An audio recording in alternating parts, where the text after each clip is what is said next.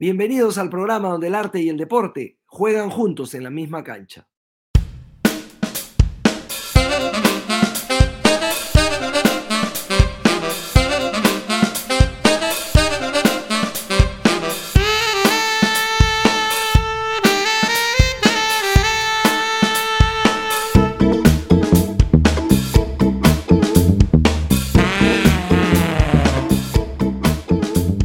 Tenemos la suerte de tener aquí en conversaciones desde la grada a la multifacética Kiara Rollero. Kiara es, entre otras hierbas, eh, publicista, dramaturga y escritora, y en algún momento de su vida ella tenía una columna fantástica, la recuerdo bien, en Deporte Total, ya hablaba allí de, de fútbol, del deporte rey. Cuéntanos un poco, Kiara, sobre este emprendimiento sobre que sobre la columna, sobre la columna, si no, eso era un emprendimiento, fue más este, un atrevimiento, ¿no? Porque, claro, nadie, no había ninguna mujer que escribiera sobre, sobre deportes en general, porque si bien escribía más sobre fútbol, también escribía sobre, sobre otros deportes. Yo soy súper futbolera, entonces eh, siempre me gustó opinar sobre fútbol, de repente no desde ese ángulo pues tan este, sofisticado, pero, pero sí desde, desde la pasión, ¿no? Entonces me acuerdo que le planteé en ese entonces a Carlos Salas, que era el editor de la columna, y así salió pues Tarjeta Rosa, se llamaba la columna que hoy día jamás le pondría ese nombre, pero en ese No, pero el, título, o, te parece que, que, es cursi? Sí, me parece cursi, me parece redundante, me parece este. Pero original, pero original. Sí, sí, pero hoy día no se lo pondría. ¿Cómo, le llamarías ahora? No, no sé, tampoco no sé si hoy día escribiría sobre deportes porque en ese entonces estaba mucho más pendiente de, los deportes que ahora, ¿no? Hoy, hoy, con todo lo de la pandemia, si yo hubiera tenido que apostar, hubiera dicho que iba a ser una televidente este, empedernida y a diferencia de lo que yo hubiera imaginado, todo este año he estado totalmente desvinculada de, de la televisión y de los medios y bueno, y del deporte que también estuvo frenado, ¿no? pero me, imagino, me imagino que más cerca de tus hijos y esa es una recompensa eh, enorme. Eh, tú también jugabas fútbol en algún momento, eh, nos contabas que, que, entrenaban en el puericultorio, ¿qué, posición te gustaba? siempre me di cuenta que lo que tenían los hombres en este, paja era que tenían la pichanga, ¿no? Vamos a juntarnos a hacer algo las mujeres como que no teníamos un porqué de juntarnos, entonces dije, a ver, ¿por, qué no probamos con el fútbol? Y empecé a combo, puse en Facebook alguna mujer interesada en jugar fútbol y me empezaron a escribir algunas que conocía, otras que no conocía, y empezamos a armar nuestro grupo. Este, nosotros llevábamos, o yo llevaba a mi hijo a una escuela de, fútbol y le, le, propuse al dueño de la escuela si es que nos podía dar clases a las, a las mamás a las tías en la noche. Entonces las tías empezamos a ir al poricultorio dos veces por semana y la pasamos increíble. Este, yo no era tan, tan buena jugando, pero si hubiera tenido que decir que, me gustaba, me gustaba ser defensa. Ah, mira. Eh, ¿y, cómo nace esta pasión por el fútbol? Normalmente, papá, hija, ¿así fue? Eh, bueno, mi papá era un hincha, era, es, supongo que es, a pesar de todo, eh, un hincha de, la Alianza desde siempre. Yo vengo después de ocho años de mis hermanos, entonces cuando mis hermanos ya no estaban, mi papá me llevaba a mí al Matute, a mí me encantaba ir al estadio, eh, entonces sí, he ido al fútbol desde chica. Y después con la selección también, ¿no? Cada vez que podía, este, iba, cada vez que puedo voy, a mis hijos los he llevado a todo lo que he podido, este, o sea que que sí, desde ahí salió como que mi, afición por el fútbol, pero nunca lo había jugado y la verdad que empezar a practicarlo fue, fue increíble, ¿no? ¿Hincha algún equipo internacional? Asumimos que eres de Alianza de acá del Perú, por una cuestión, de repente me equivoco, no sé. Sí, pero, pero no, ni siquiera ya me consideraría hincha. O sea, si me preguntas ahorita el nombre de algún jugador de la Alianza, creo que no te podría decir ninguno. O sea que no. No, no, no, no entro en la categoría de hincha. Y equipos de afuera, me gusta mucho el Paris Saint Germain, siempre me ha gustado, y el, y el, Atlético Madrid también. Eso me llama la atención, el hecho de que no seas ni del Real ni del, ni del Barça. ¿Por qué? No sé, no me conecto. Eh, una vez he podido ver al Real Madrid en, en el Bernabéu en Madrid. Me impresionó este, las barras tan apagadas. O sea, nada que ver con, no sé, he visto fútbol en Argentina, he visto fútbol en Perú, acá era como súper apagado. No, entonces no, no, no tengo esa, esa conexión, pero con el Atlético Madrid me, me gusta mucho Simeone, ¿no? Sí, claro. Simeone, lo acaban de nombrar el mejor técnico de los últimos de la última década. Sí, me, encanta él. Él y bueno, y ha tenido jugadores que también me han gustado mucho. Algunos ya no están, ¿no? Este, como Grisman, que es mi futbolista favorito, ¿no? El principito, así le dicen a, a Antoine Grisman. Ah, hablamos de Argentina, tú me contabas que vivías, que habías vivido un tiempo en la Argentina, y yo leí un libro tuyo que se llamaba Lo que pienso de, y allí hay una anécdota deliciosa que tiene que ver con un encuentro tuyo con, con Gustavo Cerati, que lo, apuraste, lo sacaste del baño, una cosa lo saqué sin saber que estaba ahí, si no lo hubiera dejado ahí para siempre, ¿no? Sí, era, era una discoteca con, con baños mixtos, en ese momento recién empezaban los baños mixtos y yo la verdad que necesitaba ir al baño y me tocó pues justo hacer cola en ese cubículo que no abrían y no abrían y ya pues yo asada empecé a tocar, a tocar, a tocar y no abrían, veía cómo pasaban todas las otras personas menos yo y cuando abre la puerta, pues este de Morón o de Morona, porque no sabías quién era, era este Cerati, que yo soy fanática de él. Sí. Y me dicen, ¿no? Perdón, hermosa. Eso yo no sé si me lo he inventado o, sucedió, pero yo me voy a... Importa, como dicen los gringos, I'm gonna stick with that story. O sea, me voy a quedar con esta historia. Y nada, pues después entré al baño donde había estado Cerati. Claro, ¿no? y, y musicalmente también te gusta mucho Leonard Cohen, a juzgar por, por una de tus obras que tuve la suerte de ver, Huracán, que me encantó, dicho sea de paso. Te gusta Leonard Cohen, ¿no? Leonard Cohen me parece un genio. ¿no? Leonard Cohen y Bob Dylan, este, que se tocan, ¿no? Son muy distintos, pero tienen, son dos poetas, ¿no? Este, me gusta mucho. Eh, la voz de Leonard Cohen es la voz de un verdadero canalla, me, me, me fascina. Me da mucha pena que ya, que ya no esté y que nunca lo haya podido ver en vivo. Yo, yo, tuve esa suerte. Ah, yo caí en una fiesta, eh, mejor dicho, caí en un concierto de Leonard Cohen sin saber quién era Leonard Cohen. Fui de casualidad una cosa de esas maravillosas que ocurren en, en, la vida. Yo viví en Canadá y fue un pueblito en Canadá, en Kingston, y bueno. Qué suerte. A, las 2 de la tarde fui a este concierto casi obligado y fue una de las experiencias más hermosas de mi vida. Sin, una revelación, sin duda. Más que escucharlo, ir a verlo sin saber sin saber quién es. Me pasó eso a mí un poco con Depeche Mode. Ah, mira. Eh, sí había escuchado de ellos, pero más o menos, y fui al concierto en Lima y fue, me voló la cabeza. Dije, mm, no podía creer lo que estaba escuchando ni, viendo. ¿Y no se te ha pasado por la, por la cabeza eh, escribir una obra teatral respecto al, al, deporte, al fútbol?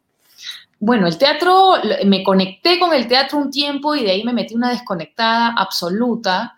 Eh, se me ocurrió escribir más que una obra de teatro, una película cuya trama tenía que ver con el Mundial de Rusia, en donde la trama era, lo que se me ocurrió fue cuatro maridos, hombres, deciden irse a Rusia, ¿no? Como muchos hombres se fueron en ese momento y había muchas mujeres que estaban indignadas de que los maridos se fueran a Rusia, y la película era sobre las cuatro mujeres que se quedaban en Lima, mientras que los maridos hacían lo que le daban la gana en Rusia, estas mujeres decidían hacer lo mismo pero en Lima.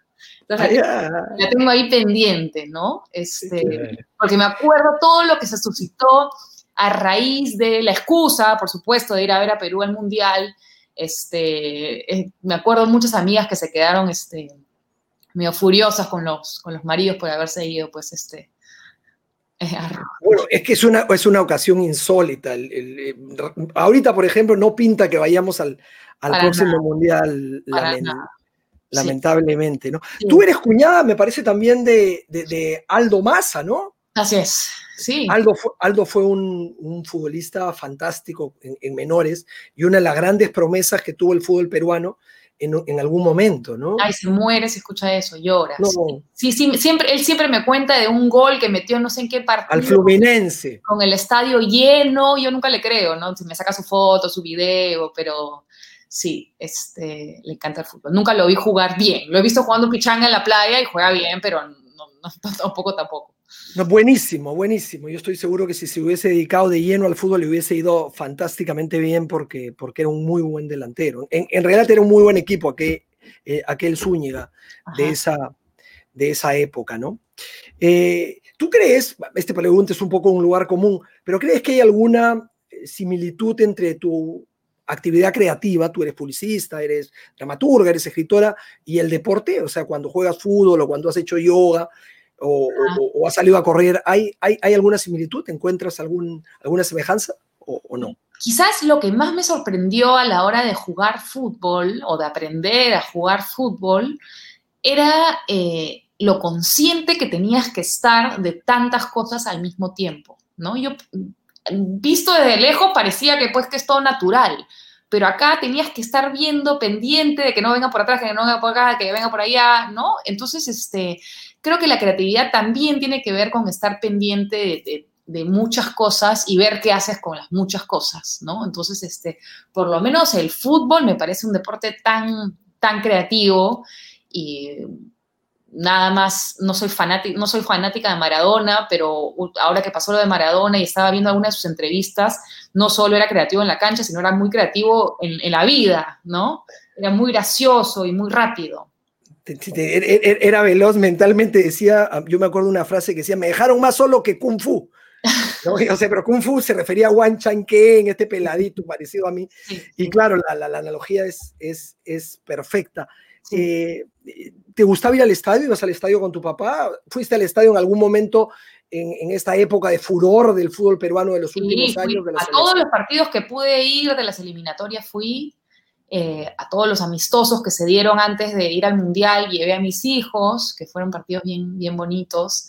Me arrepiento terriblemente de no haber ido a Rusia, me sorprendo de no haber hecho el esfuerzo de no haber ido a Rusia. Eh, me hubiera encantado, me hubiera encantado estar ahí. Fue, fue mi marido, fue el último partido, fue el partido de Australia y nada, me hubiera encantado estar ahí. Bueno, pero disfrutó una la victoria peruana que no ocurría pues desde el, desde el 78, porque el 82 fuimos, pero no ganamos. Y eh, imagínate qué suerte tuvo tu. No solo la victoria, esposo, sino, ¿no? sino no, el, me cuenta él, y además creo que salió en un documental, porque sale justo registrado él, la cantada del himno, ¿no? O la cantada de Contigo Perú, toda esa ese patriotismo del que casi, casi siempre estamos divorciados, el fútbol pues te lo, te lo trae, ¿no? Fantásticamente, porque no es, no es cierto, ¿no? No creo que eso que sentamos en el estadio es lo que sentamos, sentimos realmente por el Perú, porque si no probablemente tuviéramos otro país. Te cambio el tema. ¿Qué, qué te gusta? O sea, tú a la, a la, hora de escribir, ¿qué prefieres escribir? O sea, ¿con qué te sientes más cómoda? Uh, los thrillers, suspenso, comedia, tragedia. Nada de eso. Me gusta la, la, la, no ficción. Me gusta escribir sobre mi vida, sobre las ya. cosas que pasan, sobre las cosas que pienso, eh, sobre los hombres del que, de los que me he enamorado, sobre mis hijos, me gusta escribir sobre, sobre las cosas que me pasan. Entonces, mi, formato favorito es la autoficción, este, porque te basas en tu vida y por supuesto le agregas o le quitas algunas cosas para poder contarlas. es lo que decía Vargallosa un poco de, de, escribir literatura, ¿no? que uno escribe para poder vivir las vidas que no va a vivir pero que parte de una base real y que la va adulterando eh, a la, a la hora que, que, la, Sí, no, no, que no la presenta, ¿no? Los escritores hacen eso porque hay muchos escritores que escriben pues este, novelas basadas en, no sé, en ciencia ficción, entonces ellos no lo han vivido, evidentemente, pero hay quienes, a quienes nos gusta mucho ese, ese formato, ¿no? A mí me gusta mucho. ¿Qué escritores te gusta, son tus preferidos, te gustan mucho? Mi escritor favorito, hasta ahora nadie le gana, es Paul Oster, que es claro, americano, claro. sí, que, sí. que, también está ahí bastante en la autoficción, me gusta mucho. Cortázar me, me, me introdujo a la, a la, literatura porque era tan creativo y tan distinto. Y de ahí escritoras mujeres, este, hay una catalana que se llama eh, Milena Busquets, que no escribe muy, muy bonito sobre las mujeres y sobre, sobre los hombres y Pedro Mairal, que es un argentino. La uruguaya, la uruguaya. La uruguaya, entre, entre, otras, entre otros, escribe cuentos sobre todo, ¿no? Es, me encanta. A mí también, Mairal me encanta y, y de Cortázar. Uh, hay un Mairal, inclusive, eh, a mí me molestó el hecho de que quiera llevar, porque cuando él hizo Una noche con Sabrina Love, la llevaron al cine y el, el trabajo fue bastante discreto y no, no, no le hizo honor a la obra. Y, ahora hecho, están haciendo lo mismo con la Uruguaya y yo cruzo los dedos porque, porque no, sí No va a ser, no va a ser. Claro, sí. ¿no? Porque la Uruguaya está llena de pensamientos. Lo, lo, bonito de esa novela y lo bonito de Mayral, a mí lo que me gusta son sus pensamientos tan masculinos, ¿no? Tan de hombres. Para mí es como guaitar en la mente de un hombre, ¿no? Entonces no sé cómo lo harán en una película. De repente está una voz en off con sus pensamientos, pero este, me acuerdo que él tiene una frase, ¿no? En la Uruguaya que dice que él él solo podía relacionarse con mujeres según los Batmans de la época, ¿no? Si tu sí. Batman era, era, muy joven, no. Buenísimo, claro. claro no, que, no sé cómo meterías eso en una novela, en, en, una película, de repente en un diálogo. Claro, eso le dice guerra, eso en realidad se lo dice guerra al protagonista masculino, ¿no? Además, que, que, es simpático que el, el, personaje principal se llame Guerra. Sí. De, de, de, Cortázar hay un, hay un escrito chiquitito que se llama Amor 77, que me encanta, Ajá. que dice eh, y después de hacer todo lo que hacen, ¿no? Se, pa se, paran, se visten para volver a hacer lo que no son, una, una, una belleza, ¿no? Sí, escrito no. chiquitito, una micro. Es un, es, un, es un romántico, además, ¿no? Este, tiene cosas muy, muy lindas y muy divertidas, sobre todo. Hace un, momento eh, comentabas eh, lo del cerebro masculino. ¿Crees que es muy distinto el cerebro masculino al femenino? Súper, súper distinto. Creo que hay mujeres que tienen cerebros casi masculinos y creo que hay hombres que tienen cerebros casi femeninos, pero si generalizáramos, yo por, por, por ejemplo considero a alguien con un cerebro más, más, no sé si más pegado al masculino, pero con muchos dotes masculinos. Este, pero sí, eh, ahora justo que he estado haciendo pues el año pasado que he hecho talleres de escritura, que hemos hecho un libro con esos talleres y que son mitad hombres y mitad mujeres, lo interesante es, es, evidenciar cómo piensan los hombres y cómo piensan las mujeres, cómo, simplemente cómo razonan, nada más. Cómo ante un, ante un mismo estímulo razonan. Hay quienes dicen que eh, el rasgo distintivo de la mujer es la curiosidad, ¿no? ¿Y tú, tú, uh -huh. tú estás, estás de acuerdo con eso? Y, y, y el hombre más Peter Pan, una cosa así. Este Ay, no, no quisiera pensar eso. La curiosidad me parece que sí debería ser de, de los de dos. De parte de, los dos, ¿no? Este, creo que de repente el de la mujer sería el, el análisis, ¿no? La mujer analiza, detrás de esto hay algo y después de ese algo hay otro algo y hay otro algo y por eso somos tan intensas. Y el, y el hombre, en cambio, es al revés, ¿no? Este, por, probablemente piensa por descarte, esto no es, esto no es, esto no es, esto no es, entonces es esto. La mujer es, puede ser esto, puede ser esto, puede ser esto, puede ser esto, puede ser esto. Este... En, en términos generales, uno tiene la sensación, por supuesto que me puedo equivocar, de que las mujeres son más perceptivas que los hombres. Ah, ¿Coinciden? Eso, eso sí, sin duda. Sí, la intuición es una, es una cuestión muy femenina, ¿no? Cine, Kiara, ¿qué, qué tipo de películas te gustan? ¿Qué, qué películas te han marcado? Este cine, eh, ay, eh, me gusta mucho el cine italiano moderno. ¿Ya? Me acuerdo de una película, una película muy sencilla, pero que me encantó y cada vez que la veo la disfruto mucho, que se llama El último bacho, El último beso. Un tipo casado que se enamora de una chiquilla chiquilla, chiquilla, casi estaba en el colegio, no sé, quinto y media, y todo lo, la revolución que le trae este, enamorarse de esta chica. Eh, y de ahí me gusta el cine sencillo, me gusta Polanski, eh, me gusta... No me gustan las películas históricas, no soy, no soy fanática tampoco de los libros históricos. Me gusta todo lo que es contemporáneo, el arte también, me gusta lo contemporáneo, me da la sensación de que estoy viendo lo que está sucediendo. Lo que ya pasó me da, me da angustia porque ya pasó y ya no estoy ahí, ¿no? No tengo esa curiosidad, no digo que esté mala, pero yo no la tengo. Me gusta más lo que está pasando. Me quedé con, con Mayral y me acordé una frase que, que, dice, si no puedes con la vida, probá con la vidita. sí. Eh, con Mayral, el, el, año pasado eh, tomé cursos con él, fue, ah, un, eh, fue un, un, placer, un curso de poesía, la poesía para mí era algo nuevo, soy muy mala escribiendo poesía, lo descubrí en su taller gracias a él, este, pero es un tipo muy, muy capo y dentro de las muchas cosas que nos, que nos dijo es que para escribir hay que aprender también a, a decir la verdad, pero también a mentir, ¿no? Y, y a sentirse cómodo con, con romper el pudor. Él, él, él, tuvo en algún momento de su vida, bajo el seudónimo de de Ramón Paz, escribió una serie de, y era chico, los tenía guardados en el cajón, cuenta, una serie de porno sonetos, ¿no? Sí. O sea, son, sonetos malcriados. Sí, lo publicó. Y, después, y, claro, después ya de años, cuando ya había alcanzado la fama, dijo, ¿qué importa lo que digan de mí? Y los comparto, ¿no? Puso los pornosonetos, sí. Te regreso un ratito a los deportes y ya te voy dejando ir, Kiara. ¿Has tenido ídolos deportivos? No, no, he tenido ídolos de nada. Creo que la idea del fanatismo por alguien, eh, mira, con lo de Cerati que te estaba contando, ni siquiera me considero fanática. No me gusta la idea del fanatismo, de que haya una yeah. persona que sea, que, que, esté más arriba que uno. Entonces, no, no me conecto con eso. Eh, como te digo, me encanta Grisman como personaje, como futbolista, pero no, este, no es que lo vería en la calle y, y lo perseguiría o lloraría o, o nada de eso, ¿no? Federer y Nadal, ¿en algún momento te capturó la, la ¿cuál, a cuál prefieres? O no, bueno, ah, con, con, con, Nadal, el estúpido de mi hermano, siempre me dijo que yo me parecía a Nadal, entonces, es, no sé, me dijo una, oye, ¿tú te pareces a Nadal? Entonces cada vez que lo veía, efectivamente me lo veía parecido a mí, bueno. Me, con Federer, pero me gusta más Djokovic, eh, también me gusta su persona, la personalidad de él.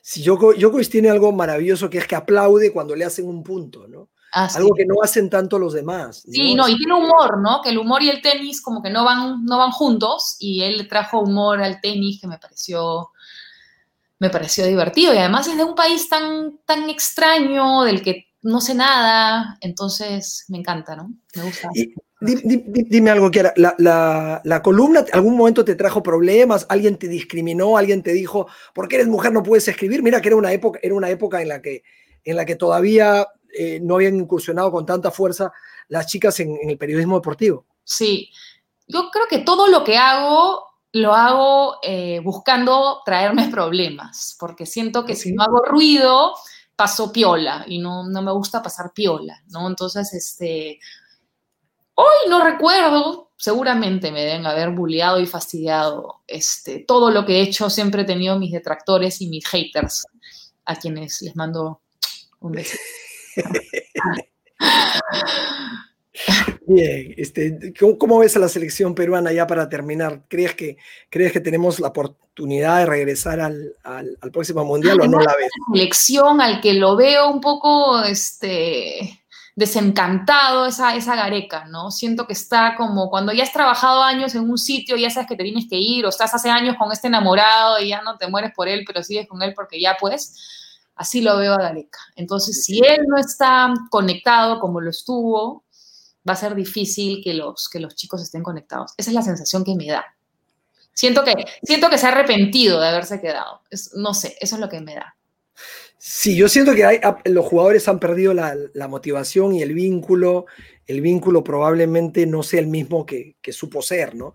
Eh, eh, también creo que hay, hay, hay, un poco cuidado físico, ¿no? En, en, los últimos partidos han llegado jugadores en, en, en mal estado físico, pesando. Bueno, pero también mal. hay que sumarle que venimos de una pandemia donde no están jugando, claro. y qué, difícil, ¿no? Y además que siempre nos toca jugar pues con estos monstruos que a nosotros nos confundimos y decimos, sí, casi le ganamos a Brasil, y en verdad Brasil es Brasil, y nosotros, claro. somos, nosotros somos chiquitos y fuimos al Mundial por, por mérito de la selección, pero también por mérito del Espíritu Santo y, y de, de, mucha suerte, mucha suerte. Sí, no se alinearon los astros.